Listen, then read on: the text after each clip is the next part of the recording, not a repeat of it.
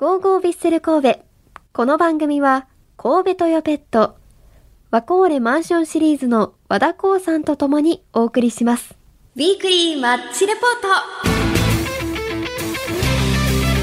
ビッセル神戸の熱い戦いを振り返るマッチレポート今日もラジオ関西のサッカー担当、まえちゃんこと前田さんと振り返っていきたいと思います。よろしくお願いします。はい、お願いします。お願いしますさあそれでは昨日行われました J1 リーグ第32節浦和レッズ戦を振り返っていきましょう。逆転優勝を狙う現在3位の浦和レッズ今年3月の前回の対戦時は0対1で悔しい敗戦でしたが今節は2対1で勝利しました。やったー！やっためっちゃ嬉しい。大きいですね、この勝利はいですね、もうどこを振り返るかっていうところではい。めっちゃ面白かったです。まあかなりね、前半、はい。こう見てるとうん、緊迫したというか、うん。まるでカップ戦の決勝を見てるような、こうん。うまあ、若干じりじりしたところもありつつ、本当に1点を争う攻防というか、はい以前、えー先週川地さんがおっしゃられたような、本当にこのままいくとスコアレスローで終わっちゃうんじゃないかなっていうぐらいの思いました。拮抗した戦いだったんですけど、というね。そうなんですよね。ちょっとスターティングメンバーからはい。振り返っていきますか、はい。ゴールキーパーは連続で日本代表に選出された前川選手。でディフェンス陣は、えーサイドバックの右に初瀬選手、えー左には本田選手が入りまして真ん中の2枚は山川選手トゥーレル選手となりました。でキャプテンの山口蛍選手が今節もベンチ外ということでボランチの位置には酒井豪徳選手と扇原選手2列目に井出選手ウィングの右に佐々木選手左に武藤選手でフォワードには J1 リーグ得点ランキング1位の大迫選手という11人でした。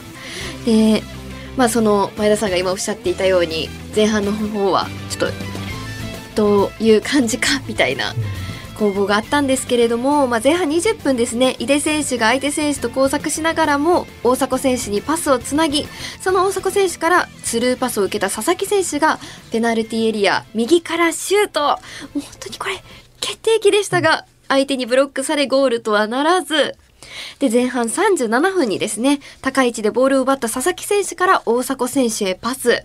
大迫選手がペナルティーエリア右からシュートを放ちますがまたも相手選手にブロックされゴールならずちょっとね惜しいシーンもあったんですけどなかなか、まあ、向こうも硬いですから、そうですね。こっちも硬いですけど。あの一番の、えーうん。失点数の少なさを誇る堅守の浦和で、はい。しかも今回の布陣を見ると、えー要のディフェンダーの一人ショルツ選手がサイドバック、右サイドの方に出ていてで真ん中に元ヴィッセルの岩波選手と、えーマリウス・ホイブラーテン選手。相手のセンターバック。がい。るという形で、またこうヴィッセルに対してまあ合わせてきたところもあったのかなという感じだったので、いやなかなかこうここを突破するのは難しいかなと思いながら見てましたね。はい、こじ開けるのが結構難しいのかなと感じました。で、そのまま0対0で折り返しとなるんですが、後半1分にいきなりピンチを迎えます。浦和の大久保選手が鋭いスルーパスをエカニットパンヤ選手に通します。で、決定機を迎えたエカニットパンヤ選手がシュートを放ちますが、ここはゴールキーパーの前川選手が右足でのビッグセーブで阻止。さすが日本代表。そうですねこのやっぱり前後半前後半の試合開始、まあ、5分15分ぐらいっていうのはやっぱり一番危険な時間って言われてるところなんですけど、まあ、そこでこう、ね、相手のペースに持っていかれそうなところをあの一本のセーブというのは、まあ、その後の試合展開に大きく影響したのかなと思います。大きく影響したんじゃないかなと思いますね。後半27分、はい左サイドでキックフェイントで一人かわしてあげた井出選手のクロスが逆サイドまで流れ、初瀬選手のクロスを大迫選手が頭で折り返し、トゥーレル選手がヘディングシュートで押し込み、神戸が先制となりました。これは良かったですね。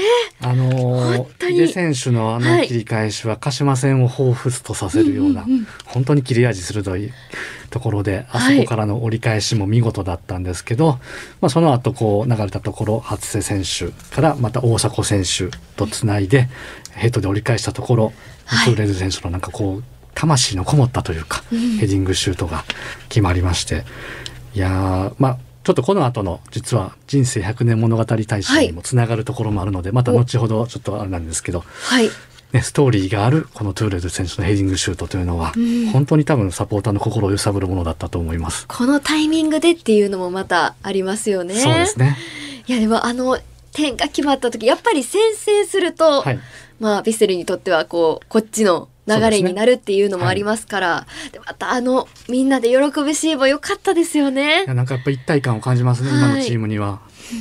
で、まあ、ここからがすごく面白くなるんですよね。そうですね。はい。ただ、ちょっと後半42分、浦和の中島選手からペナルティーエリア右の大久保選手に絶妙なフィードが入り、ボレーシュート、決定的な一撃だったが、えー前川選手がビッグセーブ、ここも守ってくれました。まあ、向こうも硬いですけど、こっちもしっかり守りきってくれますからね。そうですね。まあ、でも終盤にかけてのあのサイスタの圧というか、うんレッツサポーターのこう地鳴りのような声援というのは、やっぱり相当なプレッシャーにはなったと思います。はい。で、ここで、後半46分、ペナルティーエリア左への侵入を図ったホセカンテ選手に神戸守備陣が対応し、ボールがこぼれますも、えーブライアン・リンセン選手のパスの流れから、ホセカンテ選手がシュート。これがゴール左に決まって、同点となりました。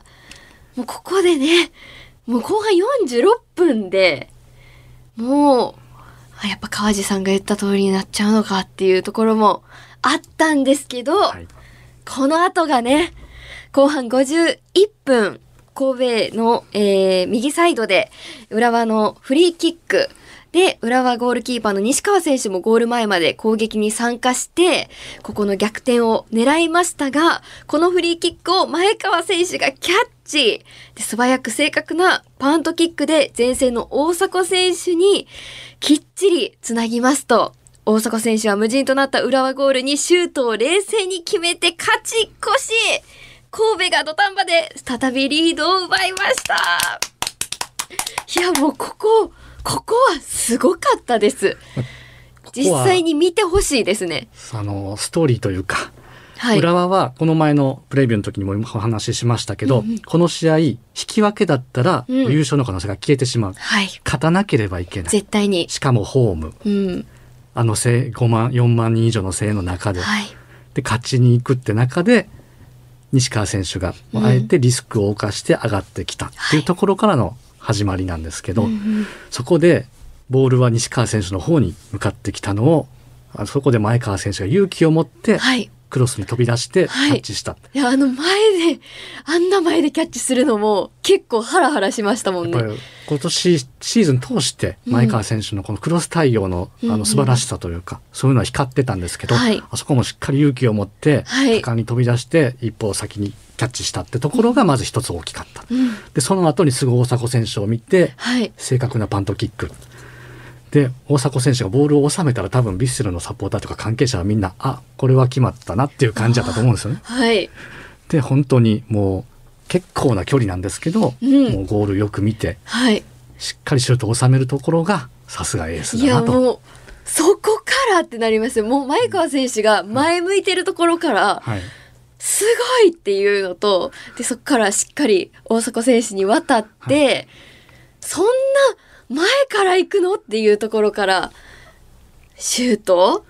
これがまた収まるのがすごくて。てか本当だったら多はい。分あの時間帯で失点をしないってことをまず考えたとしたら、うんうん。大迫選手もゴール前に戻っててもおかしくないんですよね。うん。なるほど。相手高い選手が一人増えてるんでキーパーは。全員で守るっていう、はい。逆にそうなりますよね。はい、負けたら、はい。もしこの試合で、えー同日先に始まってたマリえ横浜 F・ マリノスがうんうん。勝ってることははい。分かってて、要するに負けたら越されてるわけですよね、負けないことの方が大事だと思うんですよ、はい。本当は。でもここであえて大迫選手は前に残って、それはゴール勝ちに行くためのこう布石というか。じゃあもう拾ったらあそこに多分そこはもうボールをっていうのもは自然と意図が多分皆さんああったと思うんですね。はい。でそれが現実にうわそれを聞いてまたちゃんと決まるっていうのもすごいな。がチームとしてやっぱりこう意思が統一されてた表れなのかなという感じもありますし、うん。本当にこういう劇的なゴールが決まる時ってのは、まあ、何かが来るんじゃないかなと思いますよね。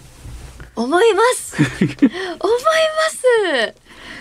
もうこれははい次が楽しみになるっていう試合でしたよね、はい。でもその通り劇的勝利で勝ち点3を積み上げ、2位の横浜エリ F・ マリノスとの勝ち点差を2位2で保って首位をキープする形となりました。はい、これでもうあとどこで決めるかっていう。で次の試合次節、はい。えー11月の、えービッセル的には25日名古屋戦になるんですけど、その前に24日に横浜 F・ マリノスの試合があって、ここでマリノスが引き分けか引き分け以下、引き分けか負けはいた場合名古屋戦でビッセルが勝てばあれですよ。あれ？もうあれがほんまにちゃんと見えてきましたよいねよいよですよ。うわー。最高。最高って言ってもね。またでも、まあ、ね、まだ試合はありますから2でちなみに試合。はいあのラジオ関西のはい。社員サポーターもはい。現地に行っていたということで、はい、はい。ちょっとお話聞いてきたんですけれども、はい。やっぱりこう浦和の声援がすごいらしくてそのプレッシャーの中で勝ち点3取るっていうのがまずすごいっていう。まあ普通のこのいろんなストーリーありますけど、それ以前にあのプレッシャーの中で勝ち越すっていうのはすごいことだなっていう風に感じたっていうのと、やっぱりもういろいろなストーリーありますけど、試合前にサポーターズミーティングがあったそうで、まあ、あの、埼玉のスタジアムってなると、こう奇跡の残留の時に、はい、2010年にこう J1 から J2 に落ちそうな時があったんですけど、そこをもう最後の最後にギリギリこうずっと勝ち続けて、うんうん。最後サイスタで勝って残留を決めたっていう奇跡の残留というのが実はクラブの歴史の中であるんですよ。はい。で、その奇跡の残留の時から見てる人もいますし、最近ビスレを好きになって見に来てる方もいると思うんですけど、その時と違うのは、まあ、残留の時って、あの、相手が勝たなかったことによって、はいビッセルが残れたっていう、はいこう相手次第だった。ですね。はい、でも、まあ、今回ももちろん残留と1位っていうの全然違いますし、はそう自分たちが勝って作り上げていくというか切り開いていく試合になるからそこがまたこう応援する身としても違うストーリーがあるっていうのででまあその時の自分たちの状況を思い出すとここは負けられないっていう思いもあったそうでもう本当にそれでこういう形で勝ててこれだからサポーターはやめられないって言ってました。でしかもなんか今回はアウェーマーチではなくうん、神戸参加がサイスタに勝利後に響いたという、何かそこもそこのサポーターの思いもすごく感じるようなはい、ね、こう試合後のこうセレモニーセレモニーというかこうね、セレブレーションというか、はい。そういうのもあってこれが本当に次のホームの最終戦名古屋戦にいい形でつながっていくんだろうなっていうのが感じられましたね。そうですねなんかもうまだ感動しちゃダメですけど、はい結構感動する回でしたよね。そうですね。